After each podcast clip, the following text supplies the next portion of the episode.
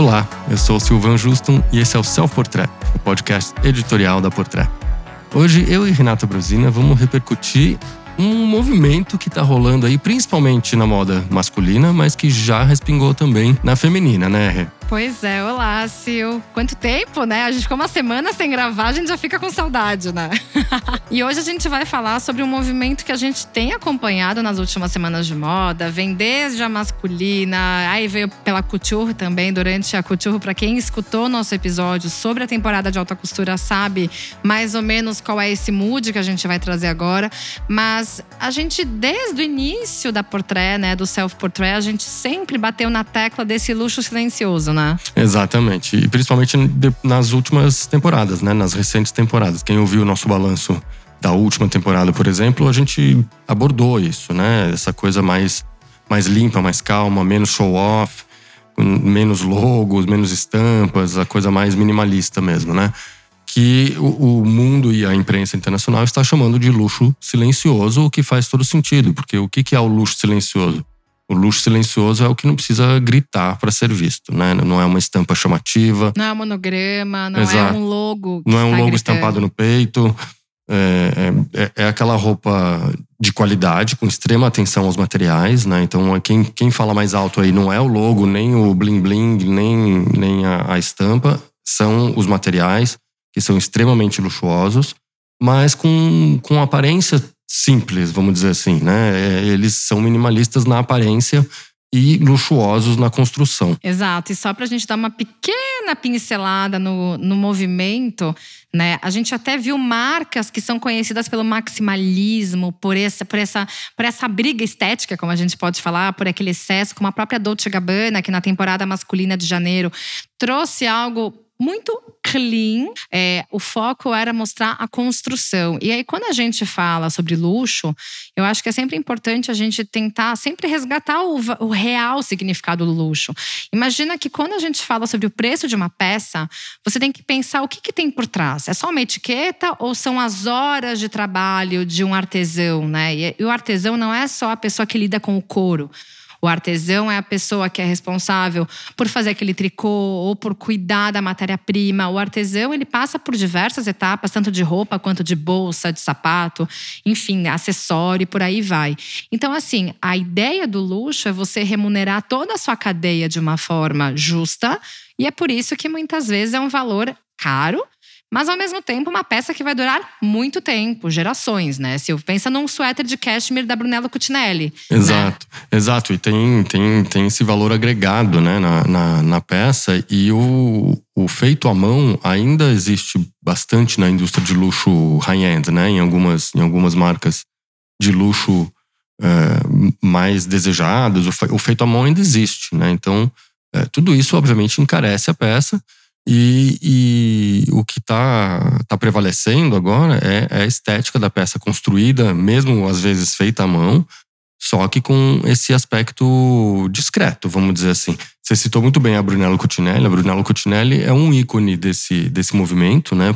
Desde sempre, na verdade. Nasceu assim. Ela já né? nasceu assim.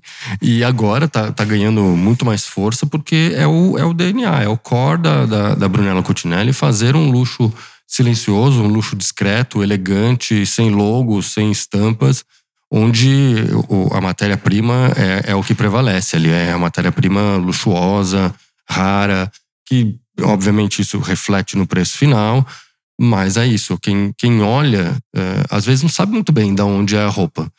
Mas a quem, quem entende do, do, do, assunto vai reconhecer que ali tem qualidade no material, né? Não, e tem toda uma questão de responsabilidade social. E quando é, a gente fala de Brunello Cucinelli, eu nunca vou esquecer que em 2015 eu fui conhecer a fábrica, né? Na verdade, eu fui conhecer Solomeu com a própria marca. Eles me levaram para conhecer todo essa, esse vilarejo medieval que o próprio Brunello Cucinelli, né, o senhor Cucinelli, ele foi responsável por restaurar e também por incentivar a população né, que vive lá, a fazer parte de um circuito cultural. Então, ele construiu um teatro, tem biblioteca, tem uma época do ano, principalmente durante o verão, que tem os próprios festivais de cinema tem, enfim, dança, tem vários espetáculos, mas tirando isso, o que eu acho interessante falar é porque, assim, antes de conhecer a fábrica dele, eu tinha conhecido outras fábricas, né, de outras marcas.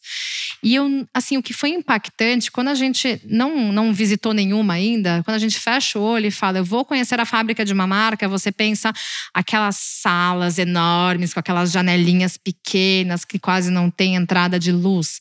E aí, quando você chega numa fábrica da Brunello, que tudo é de vidro, com aquela vista maravilhosa de Solomeu, que é um lugar alto, né? Tem uma montanha, então, teoricamente, você olha para baixo, você vê as plantações né, da, da marca, que consome todos aqueles ingredientes tem tomate, tem a própria oliva, eles consomem no restaurante. Então, é, é muito interessante isso, mas ao mesmo tempo, nessa fábrica, que é assim, toda de vidro, então é, tem uma luz maravilhosa. Tem tanto jovens aprendizes até as senhorinhas de 90 anos trabalhando à mão. Então, assim, é um cuidado muito importante hoje, quando você vai consumir um produto, você saber que existe esse cuidado por trás, né? Porque né, eu lembro que na época é, as pessoas da marca não podiam responder e-mail depois das seis. A, a caneta caía às seis. Porque a filosofia da marca é você tem que estar com a sua família depois das seis horas do seu trabalho. Você tem que curtir os últimos raios de sol, você tem que caminhar nas ruas e sentir a brisa. Então, assim, é o estilo de vida das pessoas que trabalham lá. Então, por isso que agora, retornando ao que a gente está falando sobre o valor né, de um produto, tem tudo isso por trás. Tem marcas que se preocupam com isso, mas, por outro lado, o luxo também foi visto como um grande vilão da moda porque sempre esteve atrelado, né, de uma forma mais massificada, a uma etiqueta de ostentação, né, a um valor altíssimo que não mostrava o que tinha por trás, né? Então, o luxo acabou sendo uma coisa fútil, né? É, acabou sendo banalizado e, e, as recentes temporadas meio que deram um, um, turnover nisso, né? A gente até falou isso no, no episódio é, de balanço da temporada, de que a gente é, analisando o contexto, né, a gente saiu de uma pandemia onde estava todo mundo de moletom em casa, uh, o normcore gritando ali. E aí, quando, quando as pessoas começaram a sair de volta, tinha um desejo reprimido de festa, né? De, de se, se montar, de brilhos, de cores, de ostentar. Então, tinha uma coisa meio, meio explosiva ali, pronta para sair, né? Porque as pessoas estavam reprimidas. E isso já meio que acalmou bastante. A gente tem visto nas temporadas uh, um retorno aos essenciais, aos básicos, peças de qualidade, atemporais, que duram várias décadas, se for, se for de muita qualidade. Então é, é, é o que está é o que tá pegando agora como o tal do luxo silencioso. A própria Balenciaga, né? Desculpa te interromper, Sil, na última temporada que a gente sabe, mas até eles que estavam sobrevivendo dos fashion victims tiveram que olhar bastante, né, para é. esse, para essa origem, para todo esse começo da marca, essa relação com o luxo. Então, tudo isso também tá pegando as marcas que eram, né, conhecidas por pelo buzz. A né? própria Gucci, né, que tinha aquela estética super explosiva, maximalista, cheia, com muita informação, a Gucci meio que, por mais que estivesse vendendo, é, sentiu que era hora de mudar de direção e agora já vem uma coisa bem mais calma ali na, na passarela, muito mais com alfaiataria, com clássicos, sem muita explosão de cores, aquelas misturas de cores e estampas que o Michele adora, também meio que sumiram. Então, existe uma mudança de direção Uh, e aí, além do, do, da Brunello Cucinelli, que é um ícone desse luxo silencioso, né? Que são as roupas que quem conhece sabe, é, é a gente chama de que é, é o luxo para iniciados, né? Exato. É aquela pessoa que sabe reconhecer um material incrível de primeira e que não precisa de um logo estampado no peito para mostrar que consome luxo, né? Uh, tem uma outra marca também que é que é um ícone desse, desse movimento já há bastante tempo e que agora ganhou uma, uma projeção, é, que é a Zenha, com o, o Alessandro Sartori na, na, na direção do, do, da, da criação ali já há algum tempo, e que recentemente fechou uma, uma campanha com o Kieran Culkin, Exato. Que é, que é irmão do Macaulay Culkin e que é um ator que está na série Succession, que é o sucesso do momento. Acabou de retornar a quarta e última temporada, acabou de começar. É na HBO, né? É na HBO e, e é uma, eu sou fã da série, assisto desde a primeira temporada. Eu confesso que eu não assisti, então eu vou falar com você sobre esse assunto de uma forma até bem curiosa, viu? Vou perguntar de curiosa, viu? É, e porque a, a, a série toda é sobre poder. Né? Uhum. É uma família que, que é dona de um conglomerado de comunicações e, é, é meio que o. é como se você pensasse no Rupert Murdoch Sim, sim, traduzido sim, ali, sim. tem o, o pai de o, o pai, o patriarca, né? O, o, o Roy. E, e aí tem, tem os, os filhos todos que ficam ali brigando por poder. E na, na família, a trama é toda essa, toda em cima de brigas por poder, né? Então ali- ali existe um poder e todos eles se vestem eh, ou de maneira corporativa, Aham. né? Isso, é, a, a série se passa bastante em escritórios tal, e, ou, ou em ambientes ultra luxuosos da família, que é bilionária. E as roupas são todas eh, neutras, limpas, só que de muita qualidade. Você olha pra roupa e você percebe ali que tem que é roupa cara, que é, que é roupa de luxo. Mas que... a minha pergunta agora é de curiosa Né? mesmo. Vou te entrevistar basicamente sobre essa série, mas assim, Diga. o que, que você acredita que essa roupa tem em relação ao comportamento da família? Porque, né, quando a gente pensa, ah, uma família bilionária, você pensa a família lá que tá no iate usando Dolce Gabbana, né? Então, ao mesmo tempo, o que, que você acredita que isso reflete no comportamento, esse tipo de luxo discreto? É, é aquela coisa de do, do poder que, por exemplo, um bom terno feito sob medida concede à pessoa que está vestindo. Né? É, é, passa autoconfiança. Então, vocês ter, sei lá, o, tem o, o, o pai, o Logan Roy, que é o pai, tem, aí tem o Kendall Roy, que é o, o- a ovelha negra, o, Roman, que é o, Kier, o Kieran Culkin, que tá na campanha da Zenha, ah, e tem a Shiv, que é a, a irmã. Uhum. E tem mais, enfim, mais um irmão que é meio loser, mas que também é muito legal. Que- os personagens são excelentes, Rê. Se você tiver tempo, começa a assistir. Não, eu quero assistir sim. É, tem essa coisa da autoconfiança. Então eles se sentem autoconfiantes ali. Ah, por exemplo, a Shiv, que é, a- que é a irmã, é, ela tá sempre de ou de taierzinhos, ou de, de blazer, ou de, de um, um puta tricô de gola alta. E o, o, o Kendall, por exemplo, que é, o- que é o, o rebelde da história, tá com uma, uma jaqueta de couro maravilhosa, de couro. Você vê que é um couro super, super nobre. O boné do cara é da Zenha, é, li, é liso, mas tem, um boné. Enfim. Você olha pra roupa e ela tá gritando luxo. Porém, não Entendeu? tem um logo ali que tá aparecendo. Porém, não tem um logo. E a cartela é toda meio discreta. Olha. Bege, cinza, ah, preto, azul marinho. É, a cartela é sempre essa. Só que você olha pra roupa, você, você vê que a roupa tá gritando luxo, porque você vê na qualidade de materiais, né? Então, a gente tem já o olho treinado há Claro, muitos claro. anos, então você olha e fala, putz, isso é uma, uma roupa cara, de qualidade. Eles usam, eles usam muito zenha. Uhum, Acho que, uhum. inclusive, isso deve ter motivado a Zenha a, a fechar com o Roman Com certeza. para a campanha. E, e aí, na campanha, ele tá vestido de uma forma que é exatamente a imagem que a Zenha vem trabalhando há algum tempo, que é aquela alfaiataria relax, urbana, super chique, com tênis, é, é, ao mesmo tempo é, é casual, mas é muito alinhado ao mesmo tempo, né? Então, é, é isso, fica ali na linha tênue do, do, do- É um casual chique, vamos dizer assim. É como se fosse, você até já usou esse termo, mas é o novo uniforme da Zenha, né? A Exatamente, gente sabe é. que a Zenha, o Alessandro, ele traz muito desse olhar do uniforme do homem moderno que tá na rua, que, que vive mesmo. Não é aquela roupa que você só vai usar no dia do casamento. É, ele assumidamente, ele, ele, ele- a- a Zenha ficou conhecida durante muitos anos pelos ternos impecáveis, né? Pela, pela né? alfaiataria e tal. E ele não desfila mais os costumes, né? Ele, ele declara assumidamente que ele quis reinventar o uniforme do homem contemporâneo. Então sai o, o, o costume, né? O terno, que desde sempre era, era o traje empoderador do homem. E agora entra essa alfaiataria relaxada, com jaquetas um pouco mais esportivas, calças que às vezes flertam ali com a, com a silhueta do, do streetwear. Tênis, muito tênis nos pés, sempre. Tem o, o, Triple Stitch, que é o, o, tênis ícone da, da Zenha, que vem sendo trabalhado exaustivamente nos últimos anos e que também está ali na, na, com, na campanha. Então, é, é esse luxo discreto, urbano, para o dia a dia, que você reconhece na qualidade dos materiais, no toque, que aquilo ali é, é luxo. Não, e é legal porque você trouxe bem essa. Você lembrou que o, o Alessandro deixou de lado os costumes.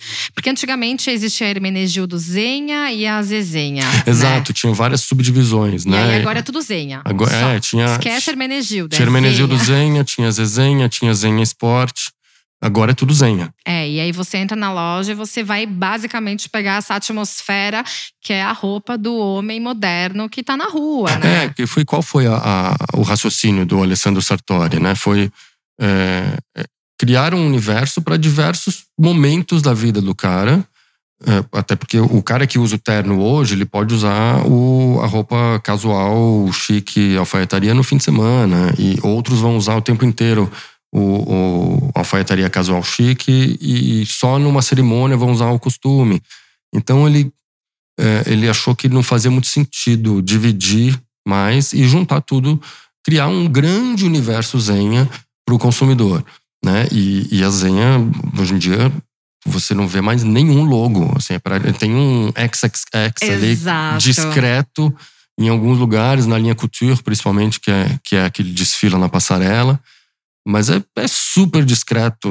Você não, não, reconhece que é, um, que é um Zenha se você não realmente não conhecer o estilo da marca, né? Mas esse é o espírito do luxo de verdade, né? Quando a gente é fala sobre o reconhecer, e a gente pode citar N marcas, além de Brunello e Zenha, mas própria Giorgio Armani tem também essa essência da temporalidade, da sofisticação. E também, assim, em alguns momentos trabalha com o logo que existe, mas de formas muito pontuais. Mas até voltando agora para pro, a série, eu tenho uma curiosidade, porque a gente sabe que o luxo ele é separado em dois tipos de consumidores, basicamente, né? Os novos ricos e as pessoas que já tem uma relação com luxo, né? E a gente sabe que as pessoas que já têm essa relação com luxo, elas preferem não mostrar logo, Exato. elas preferem ser discretas e elas já se acostumaram com essa relação da matéria-prima. Elas entendem que uma peça não é para durar seis meses e que uma bolsa ela não vai deixar de ser legal depois de um ano. Total. Você vai ter que trocar, enfim. Sobre é, esse novo rico, a série tem, é, tem esse espírito ou não? A série é justamente o que você está falando. Assim, é uma família que já é bilionária, que é dona de um conglomerado de comunicações. E então eles não precisam do logo, né? Eles já são bilionários, eles não são novos ricos, é, é uma coisa de família ali, né? O patriarca tem 80 anos. Então é, já é um império. É uma coisa de geração, né? É um império de gerações ali. Então é exatamente o que você está falando. É que é, é o, o, eles não têm a necessidade de show off de mostrar o logo, né? De fazer o bling bling, de botar o dourado. Eles não têm essa necessidade. Eles sabem que a roupa é boa. Quem, e quem circula com eles vai saber reconhecer, porque eles circulam num meio super seleto de gente que tem dinheiro, que tem informação. Então é, é exatamente o que você está falando. E aí eu estava aqui recuperando alguns dados, né? Dizendo como essa essa essa tendência realmente está acontecendo porque já, isso já tem reflexo nas vendas da, dessas marcas. Que né? legal né? isso. O, o Coutinelli, por exemplo, no ano passado, subiu 30%.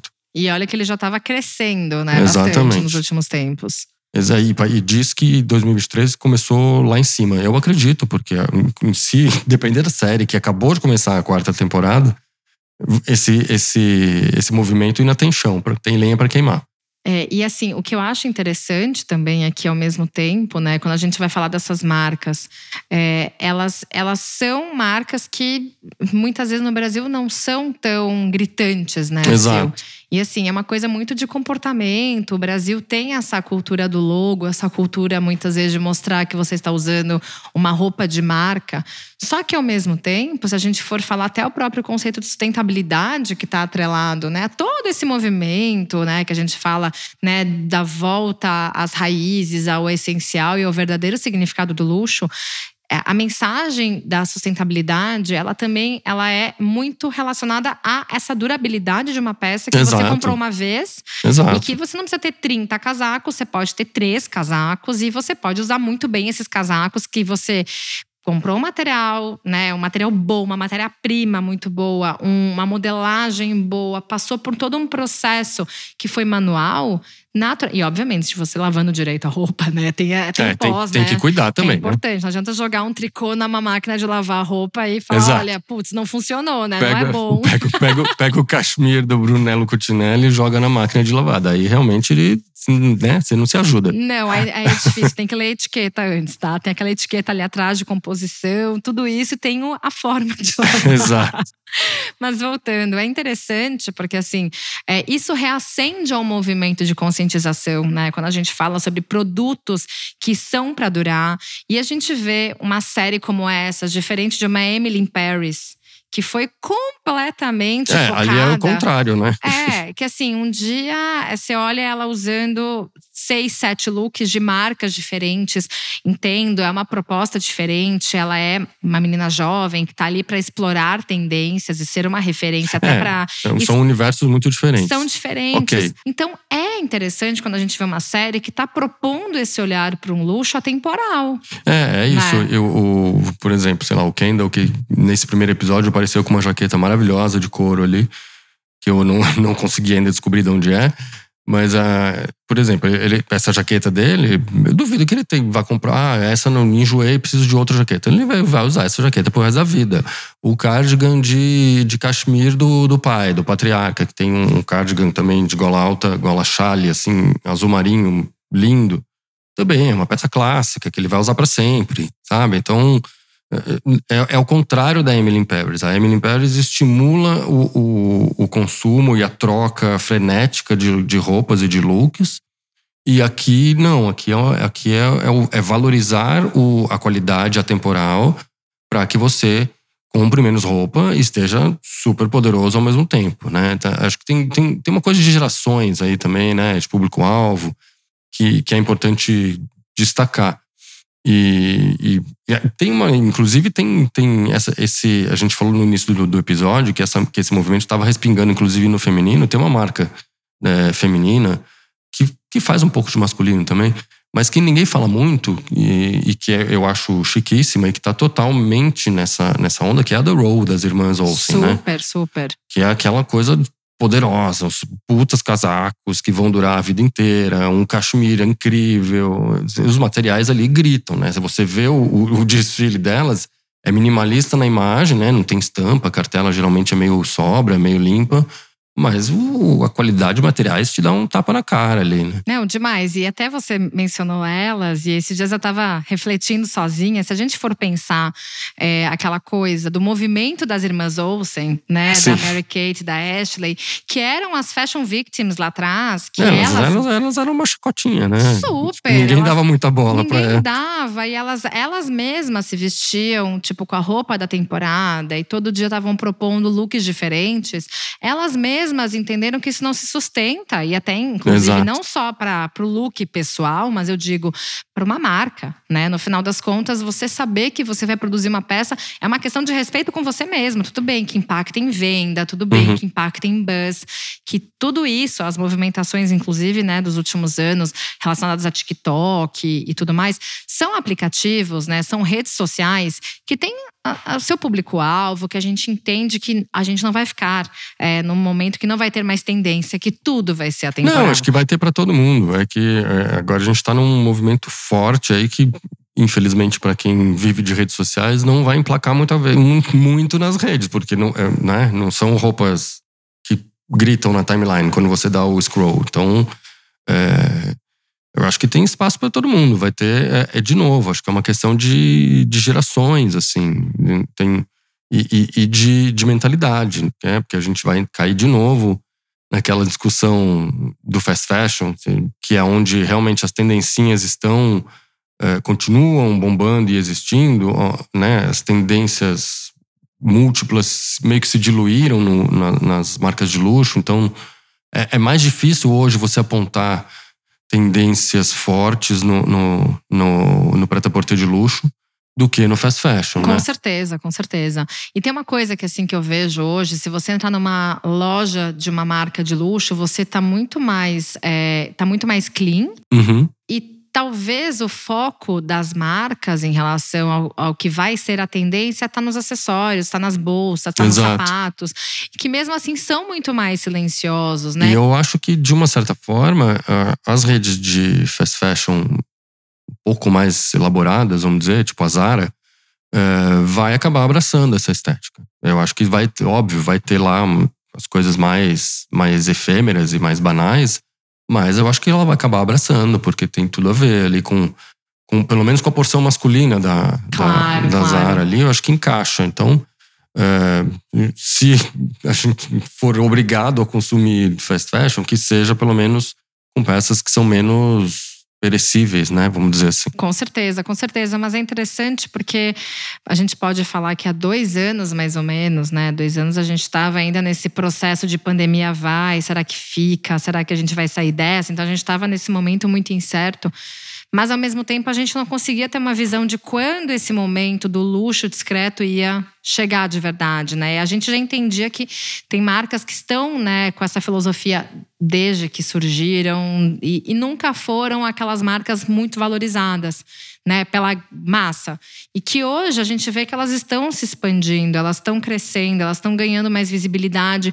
E até o público da moda, que antigamente ficava muito preso naquela bolha de Prada, Versace, Chanel e Dior, hoje está se abrindo mais para essas marcas que elas têm né, esse nível de, do discreto. A gente pode até falar da Burberry, né? A Burberry, quando estava com o Ricardo, tinha uma pegada que era muito mais aquela coisa de, putz, eu tenho que fazer os hits, eu tenho que fazer as peças que vão ser virais.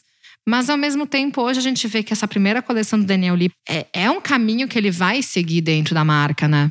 É, já, já mudou bastante, né? Acho que já, já fica mais atual, já fica menos datado. Então, é, eu acho que estava tudo indo muito rápido. Eu acho que tem, tem um reflexo disso também, né? De, de tipo, calm down, vamos puxar um freio aí, na, na- sabe? Na, na- nas, nesse, nessa enxurrada de informações, vamos dizer assim, é, que a gente estava recebendo, inclusive da moda, né? Porque tudo que é muito show-off é, é, ele, ele é agressivo, né? Aos olhos, de uma certa forma. Você, é, você recebe uma informação que te impacta demais, então te cansa muito mais. Então acho que deu uma, deu uma acalmada geral e acho que veio embora. Pessoalmente, acho sim.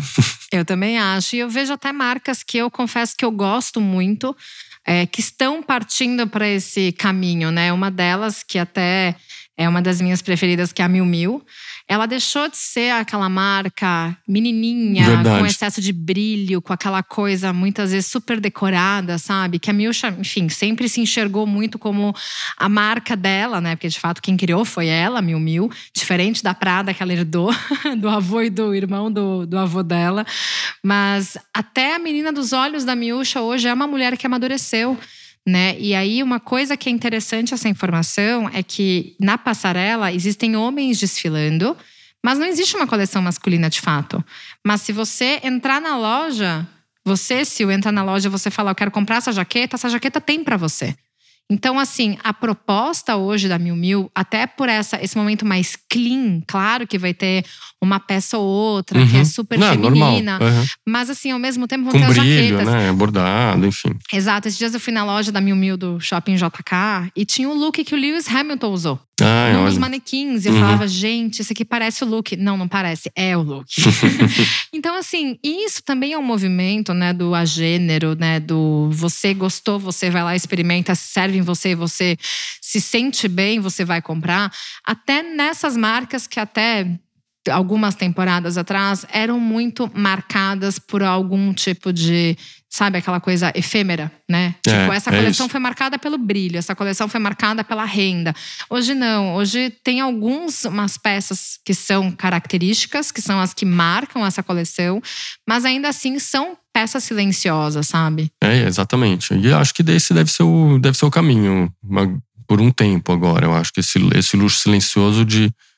Porque, de uma certa forma, também é, é uma maneira das. Da, quando a, a marca de luxo investe nos materiais e no savoir-faire e na- nas coisas diferentes ali, né, com técnicas diferentes de, de trabalho, é uma, é uma maneira também de combater o, o, as cópias do fast fashion, né? Porque o fast fashion jamais vai poder reproduzir aquela qualidade de materiais, aquele, aquela excelência né, da trama do cachemir do Brunello Cucinelli ou o couro da jaqueta do Hermenegildo Zenha, ele não vai conseguir reproduzir. Né? Então, investir em materiais uh, mais do que em estampa e, e em logo, logomania, é, é também uma maneira de combater essas réplicas que que proliferam por aí a cada estação. Né? Exato, exato. Mas assim, agora que a gente está encerrando o episódio, a gente falou alguns nomes, né? A gente falou de Brunello Cucinelli, a gente falou de Zenha, a gente falou de Giorgio Armani e de Prada, né? Assim, tem a The Row, a gente das falou meninas. De The Row. Tem quem mais? No masculino tem Loro Piana, que também é ex-Brioni. É, que são é marcas isso. que priorizam a matéria-prima acima de qualquer coisa. Exato. E a própria Louro é grande concorrente da Brunello, para quem não conhece. Ela é muito, obviamente, é muito grande na Europa. Mas, assim, se a gente for juntar todos esses nomes, até eu mencionei a própria, até a própria posição da Dolce Gabbana durante a temporada uhum. de janeiro, que o Domênico né, se rendeu ao, ao minimalismo né, da Dolce, já que era uma marca super maximalista, a própria Gucci. Se essas marcas estão fazendo esse movimento, o que, que você acha disso, Sil? É um sinal que a coisa é séria. Tá certo, né? Se né? eles estão achando isso, a gente que não vai discordar. Então, então é, está acontecendo. É, então assim, é aquela coisa. Vamos ver o que, que vai ser na próxima temporada agora, né? De junho, que tem mais alta costura, tem mais semana de moda masculina.